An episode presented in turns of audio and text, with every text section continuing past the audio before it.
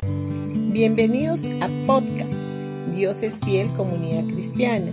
Los invitamos a escuchar el mensaje de hoy. Hola familia, hoy día sábado 23 de abril. El árbol que Moisés arrojó sobre el agua amarga representa tipológicamente la obra de Cristo en la cruz. Dicha obra se torna en dulce.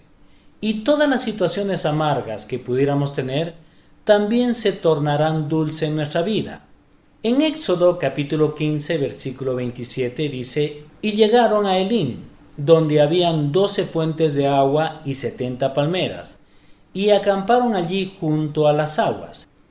Inmediatamente después de que Dios se reveló a su pueblo como el sanador, encontraron doce fuentes de agua y setenta palmeras. Esto nos habla de ministerios ungidos los cuales predican la palabra de sanidad.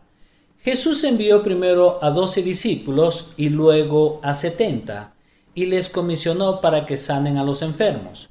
En Mateo capítulo 10, aquí vemos a Jesús que está llamando a sus doce discípulos y les dio autoridad sobre los espíritus inmundos para que ellos los echasen fuera y para sanar toda enfermedad y toda dolencia.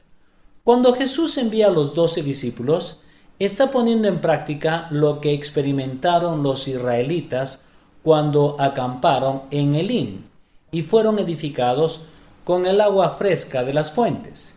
En Lucas capítulo 10 versículo 1 y 9, después de estas cosas designó el Señor también a otros setenta, a quienes envió de dos en dos delante de él a toda ciudad y lugar donde él había de ir.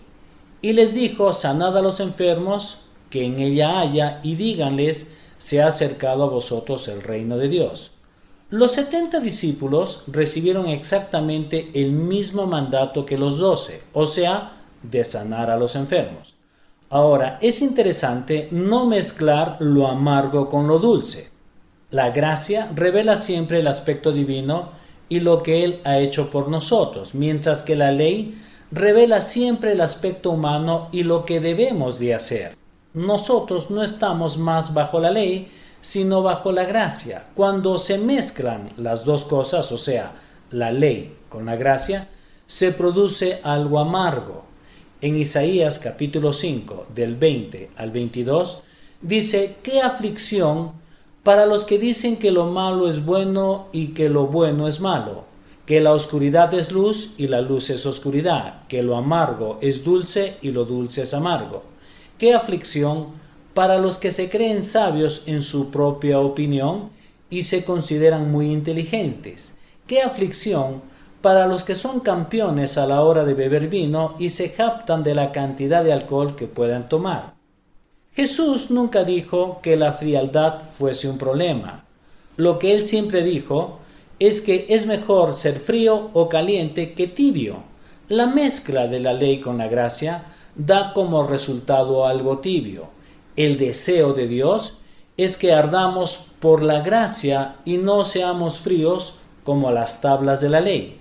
Si tú eres frío, es porque estás plenamente en la ley, y ésta te habrá de llevar tarde o temprano a los amantes brazos de Jesús, puesto que ningún ser humano puede cumplir la ley. La enfermedad y la sanidad no provienen de la misma fuente, o sea, de Dios.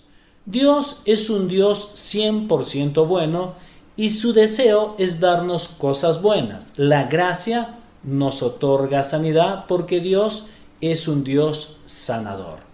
Bendiciones con todos ustedes y los esperamos el día de mañana domingo en uno de nuestros dos servicios, a las 9 o a las 11 de la mañana en Pasaje Belén 109 Vallecito.